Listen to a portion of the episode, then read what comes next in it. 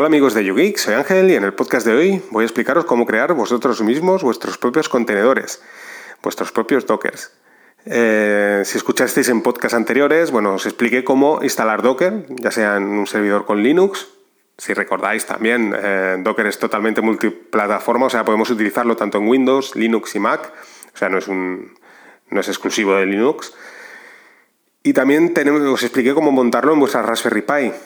También eh, hice hincapié en el tema de que Raspberry Pi tiene un procesador con, arquitectura ARM y esto tenemos que tenerlo en cuenta a la hora de montar Dockers. Es totalmente diferente un Docker que está preparado para una arquitectura, por ejemplo, 64 bits, para un chip Intel de 64 bits, que para un, procesador con, arquitectura ARM. También es cierto que hay Dockers que son totalmente, bueno, eh, para todas las arquitecturas, ¿no?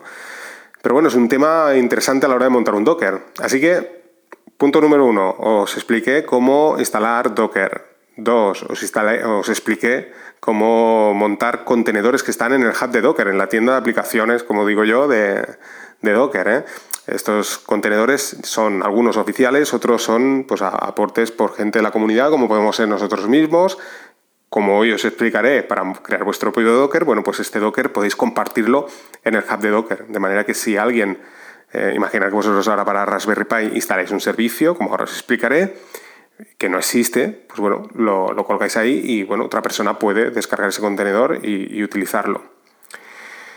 Os expliqué también eh, cómo actualizar esos dockers. ¿eh? Los dockers que están en el hub de Docker, bueno, pues os hablé que cuando utilizáis un docker, si no hacéis, lo, lo, creáis vosotros, ¿no? Bajáis la imagen y creáis ese Docker, ese contenedor, bueno, pues lo tenéis ahí en vuestro servidor, en vuestra Raspberry Pi, está funcionando, pero si no lo actualizáis, pues ahí quedará para siempre, ¿no? Entonces, a, nivel de seguridad, pues es interesante actualizarlo y os expliqué cómo actualizar ese, Docker. Pues bien, hoy os voy a explicar, como os digo, cómo crear vuestros propios Dockers. A veces, pues eso, eh, surge la necesidad de un servicio concreto que no encontráis y bueno, pues queréis eh, crearlo vosotros el Docker porque, bueno, a nivel seguridad, como hemos hablado muchas veces, pues quizás sea interesante a la hora de abrir esos puertos a, la red, pues bueno, eh, utilizar un Docker, eh, un contenedor que podría ser una capa más de seguridad que no utilizar vuestro propio servidor, en este caso, y exponerlo, aunque es a través de ese puerto, pero digamos todo abierto a la red, ¿no? Entonces, pues bueno, puede surgir esa necesidad, puede surgir la necesidad de que probablemente un servicio que, que sí que encontréis un Docker, que a lo mejor ha creado algún usuario, pero eh, no, se actualiza, ¿no? De manera que, bueno, vosotros queréis tener la última versión y, bueno, pues tenéis que crear vosotros el Docker al final. Si no está, pues habrá que crearlo, ¿no? Así que, bueno, os voy a explicar cómo crear eh, el contenedor. Eh, métodos de hacerlo. Bueno, si habéis visto en el hub de Docker, habréis encontrado que hay un montón de, distribuciones Linux, ¿eh? os voy a hablar en el caso de Linux, como puede ser Ubuntu, Debian, hay un montón de contenedores ahí disponibles, ¿no? Esto, pues bueno, es una distro eh, que está totalmente eh, reducida a, pues a, lo mínimo para que funcione, para no tener que descargar una, una, distro completa. Y a partir de aquí podemos crear nosotros nuestros propios contenedores, ir añadiendo servicios. Voy a tomar de ejemplo, por ejemplo, una Debian. ¿eh? Primero que, estas imágenes que hay ahí, como os digo, podéis encontrar tanto sea Ubuntu, Debian, Arch Linux. De hecho, hay algunas distros todavía que son más ligeras, como es el caso de Alpine, que simplemente pues toda una distro completa nos ocupa tan solo unos 5 megas, imaginar. Bajar, por ejemplo, un Ubuntu, bajar una Debian, no recuerdo bien bien, pero creo que está del orden de aproximadamente de unos entre 50 y 80 megas. ¿eh? Claro, no está todos los repositorios que, ya vienen preinstalados al bajar, por ejemplo, una, Debian, eh, por muy liviana que sea sin interfaz gráfica, pues siempre ocupa un poquito más. Tenemos que recordar que Docker, una de las ventajas que tiene a la hora de utilizar un, contenedor Docker es que bueno, hacemos uso del núcleo de nuestro, de nuestro servidor es una virtualización, pero no es una virtualización completa. No es el mismo caso que, utilizar, por ejemplo, VirtualBox. Vosotros si queréis instalar un servicio en VirtualBox, lo que tenéis que hacer es, bueno, primero, instalar VirtualBox, ¿vale? Y bajar la ISO, por ejemplo, de esa distro, que como sabéis, ahora hace poco también salió publicado que Ubuntu había eh, pues publicado una distro súper ligera, ¿vale? Con, con, lo mínimo, pero claro, esa distro perfectamente a lo mejor ya, ya os ocupa 200 o 300 megas. Claro, ese, método de, virtualización es una virtualización completa, de manera que, bueno, es un sistema operativo como tal, todo completo, que lo, lo, cerráis ahí, ¿no? Y bueno, a partir de ahí pues, vosotros podéis instalar cosas ahí dentro. Docker no funciona así. Docker, el funcionamiento es que al final el núcleo, el kernel de Linux, ¿no? Pues está compartido de ese contenedor con, eh, por ejemplo, en vuestro caso, vamos a tomar de ejemplo la Raspberry Pi, ¿no? Por lo tanto, esto es muy interesante porque digamos que no consumimos tanto a RAM, tantos recursos de nuestro servidor. O sea, está genial. Claro, vosotros pensar que si en VirtualBox lo que hacéis, por ejemplo, al descargar ese, Ubuntu, por ejemplo, o una Debian, le decís, bueno, pues mira, esta máquina va a tener, vamos a suponer, un mega, dos un giga o dos gigas de RAM, ¿no? Por ejemplo. Claro, en Docker esto no sucede. Docker va consumiendo pues, en función de, de los recursos que necesite ese contenedor, pero eh, como os digo es compartido. Si ese servicio está ahí, pero no está consumiendo ningún recurso, ¿no? de tanto sea memoria RAM, pues bueno, es compartida con el resto de contenedores y a su vez con el servidor. De manera que es mucho más ligera esa virtualización que no utilizar una virtualización del tipo pues, VirtualBox. Aún así, como os digo, hay imágenes, ¿no? Por ejemplo, el caso de, Debian, el caso de Ubuntu. Y bueno, vamos a bajar pues, todo lo justito, ¿eh? lo mínimo que necesitamos para hacer funcionar una Debian en este caso, ¿eh? como os, he dicho de ejemplo, ¿vale? Os he comentado que hay diferentes arquitecturas. Evidentemente, bueno, pues quizás una Debian completa puede ser que funcione, pero también hay, otras, hay otros Dockers, ¿eh? que comparte, por ejemplo, Debian o Ubuntu en el hub de Docker, que están más enfocadas a ese tipo de arquitectura de la cual queremos hacer uso nosotros. Por ejemplo, el caso de ARM. Así que lo que podríamos hacer es descargar una Debian para ARM, genial, o sea, totalmente compatible con nuestra Raspberry Pi, y a partir de ahí vamos a crear el Docker. Y bueno, ¿cómo, cómo hacemos esto? Bueno, muy sencillo. Eh, vamos a utilizar lo que se llama las Docker Files, ¿eh? que es un archivo de texto. Esto es muy, muy sencillo y es genial, porque lo que hacemos es mediante, primero creamos una carpeta, ¿vale? Donde dentro de esa carpeta vamos a, a depositar ahí todo lo que queremos nosotros utilizar para crear ese contenedor y vamos a crear un archivo, ¿eh? un Dockerfile, ¿vale?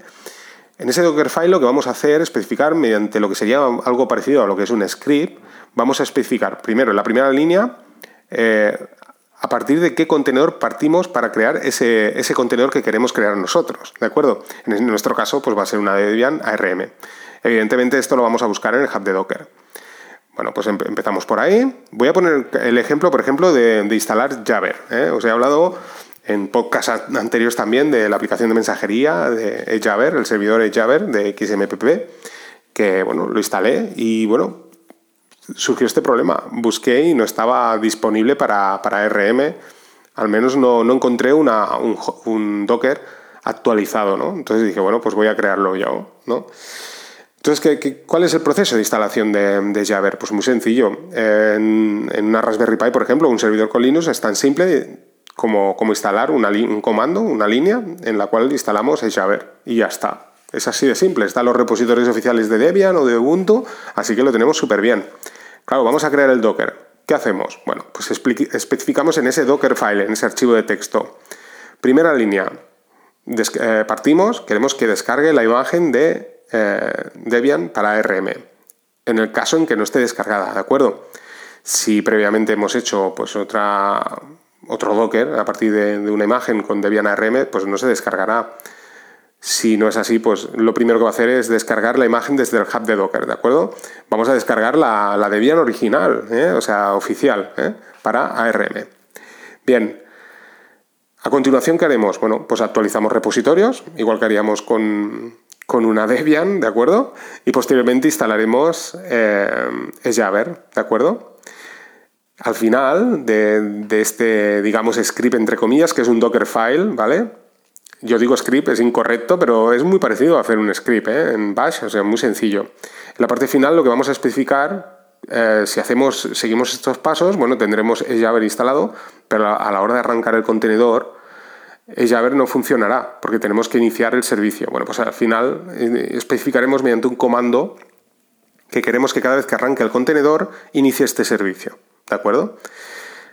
Y también previamente, ¿eh? vamos a especificar qué puertos utiliza Jabber. Eh, si recordáis, Jabber por defecto utiliza el puerto 5222 y utiliza el 5280 para la, administración mediante interfaz web. Así que, como os he dicho, recopilamos. ¿Qué hacemos? Bueno, hacemos algo parecido a lo que es un script, ¿eh? que es un Dockerfile, donde especificamos primero desde qué imagen partimos, ¿vale? Queremos crear nuestro contenedor. A continuación, actualizamos repositorios ¿eh? de Debian con el apt, ¿eh? así de simple, es apt update, ¿vale? Actualizamos los repositorios. Posteriormente, instalamos Javert y finalmente, bueno, especificamos a continuación los puertos que van a estar abiertos en ese contenedor, ¿vale? Evidentemente tenemos que abrir los puertos porque si no, no podemos utilizar ese servicio.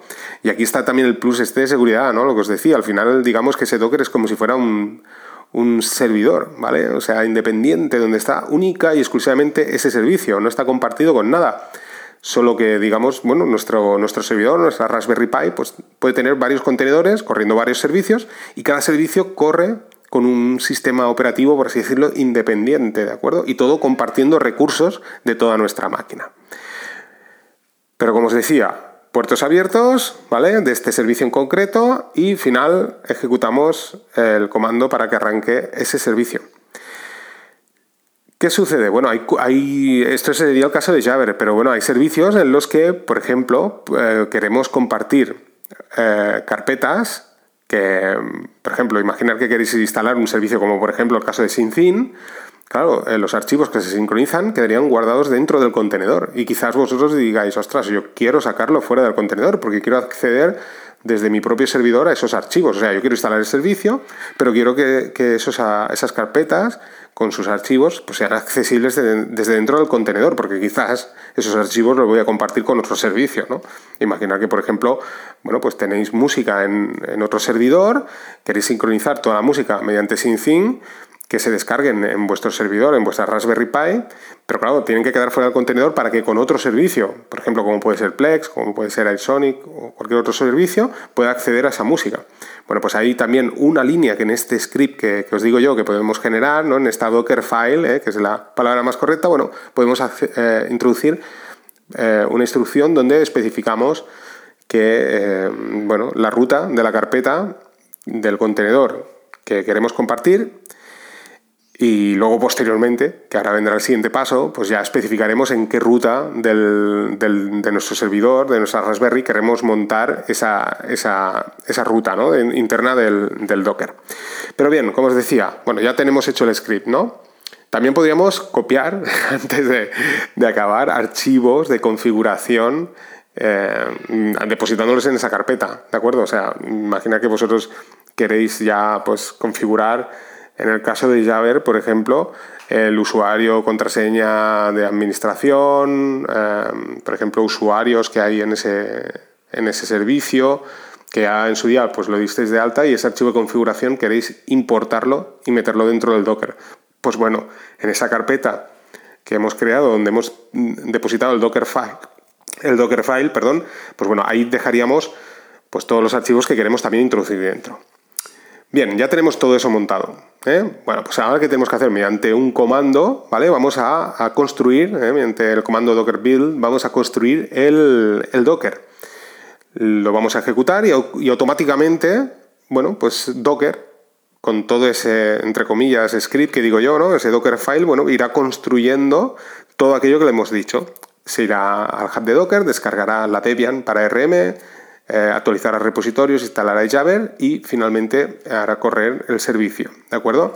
En el caso que hayamos utilizado, pues lo que os decía, rutas externas para compartir desde dentro del contenedor afuera, pues bueno, también lo haría, importar archivos de configuración, o sea, todo no, lo haría, de manera que al final te diría, bueno, ya he creado la imagen, ya he creado la imagen, o sea, ha creado una imagen nueva a partir de esa Debian inicial para, de ARM. O sea, digamos que ha añadido, ha utilizado la, la Debian de ARM y ha ido añadiendo todo lo que le hemos dicho. Y ha creado pues esa nueva imagen que es nuestra, ¿eh? esa nueva imagen personalizada. A continuación, ¿qué tenemos que hacer? Bueno, tenemos que montar el Docker. Bien, pues lo haremos con el proceso normal, ¿de acuerdo? Tenemos que, pues pondremos un nombre, por ejemplo, a ese Docker. Utilizaremos también los puertos, ¿eh? tenemos que abrir los puertos que, queremos abrir, si son los mismos por defecto o queremos utilizar otro puerto, ¿de acuerdo? Ya si, por ejemplo, tenemos esos puertos ocupados. Y bueno, si en el caso de, especificar una ruta que os decía, ¿no? Que estuviera fuera, pues ahí tenemos que especificar la ruta de ese contenedor, en qué ruta de nuestro servidor va, vamos a montarla, ¿de acuerdo? Y entonces, pues digamos que, que ese servicio en el supuesto que fuera sin fin, ¿no? Que descargamos esas carpetas, bueno, pues ya no irían dentro del Docker, sino quedarían fuera, ¿de acuerdo? En la ruta que nosotros especificamos a la hora de montar el Docker. Bien, ejecutamos ese comando y ya pues tendremos corriendo nuestro contenedor. Bien, eh, bueno, pues ya tendremos el Jabber, por ejemplo, ¿no? Ya tenemos el Jabber, eh, la última versión disponible de los repositorios Debian y funcionando. Así de simple. Eh, ¿Qué hemos conseguido? Bueno, hemos conseguido utilizar o sea, montar un propio, nuestro propio servicio, crear un contenedor de algo que no existía y bueno, pues ya está ahí. Bueno, ¿y ahora qué? ¿Esto cómo se actualiza? Bueno, sencillo. La actualización va pues de nuestra cuenta, evidentemente. Este Docker no está en el hub de Docker, lo hemos creado nosotros. Por lo tanto, ¿cómo lo actualizaríamos? Lo actualizaríamos, bueno, igual que actualizamos cualquier otro servicio, como hacemos habitualmente. ¿eh? Eh, pues actualizando los repositorios, por ejemplo, en este caso de Java, si fuera un servicio que, es, por ejemplo, imaginar que es Nextcloud, bueno, pues actualizando Nextcloud, pues eh, igual que lo hacemos habitualmente. Deciros que hay servicios que instalamos que necesitan, por ejemplo, de un editor de texto. Bueno, pues deberíamos instalar ese editor de texto. Mm, si, por ejemplo, es vuestro caso, os gusta utilizar Nano, pues tenéis que hacer una apt install Nano a la hora de crear el Dockerfile o, a posteriori, podemos acceder dentro de ese Docker. De manera que podemos, eh, dentro de una, línea, un comando, podemos entrar dentro de ese contenedor a través de bash igual que sucede pues con una Debian convencional, estaríamos dentro de, nuestro Docker con Debian y ahí pues bueno, trabajaríamos de forma habitual como lo hacemos con, con Raspbian o con Ubuntu, ¿de acuerdo? Estaríamos ahí dentro de, nuestro Docker y podemos instalar Nano a posteriori, ¿eh? podemos instalar cualquier otro servicio. Por ejemplo, crear una, una base de datos con MariaDB. Imaginar que eh, creáis un contenedor de MariaDB, ¿no? Bueno, pues claro, para configurarlo, pues tendríais que entrar dentro del Docker mediante bash y, pues eso, eh, crear la base de datos. Podemos utilizar Portainer. ¿eh? También Portainer nos permite, mediante la interfaz gráfica, acceder a, través de bash dentro de, nuestra, de nuestro Docker. Y si no, pues lo podéis hacer directamente desde la terminal, ¿eh? de la misma manera que montáis ese, ese contenedor. Así que bueno, yo creo que es un tema muy interesante. Yo la verdad que he montado ya tres contenedores. He creado uno de Sinfin, he creado otro de, Mumble y el de Jabber. Y funcionan a las mil maravillas, funcionan perfectamente. El de Sinfin pues lo he creado, como os he dicho, compartiendo las carpetas hacia el exterior, perfecto.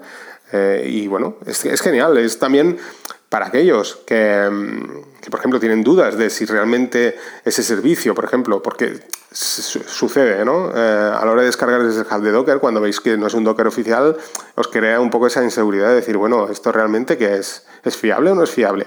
Hay servicios que son servicios de música, servicios de, otro tipo, que quizás te da igual, pero claro, a la hora de instalar una nube, por ejemplo, tipo Nextcloud o SyncThin, donde vais a utilizar a lo mejor datos sensibles, pues quizás os crea un poco esta inseguridad.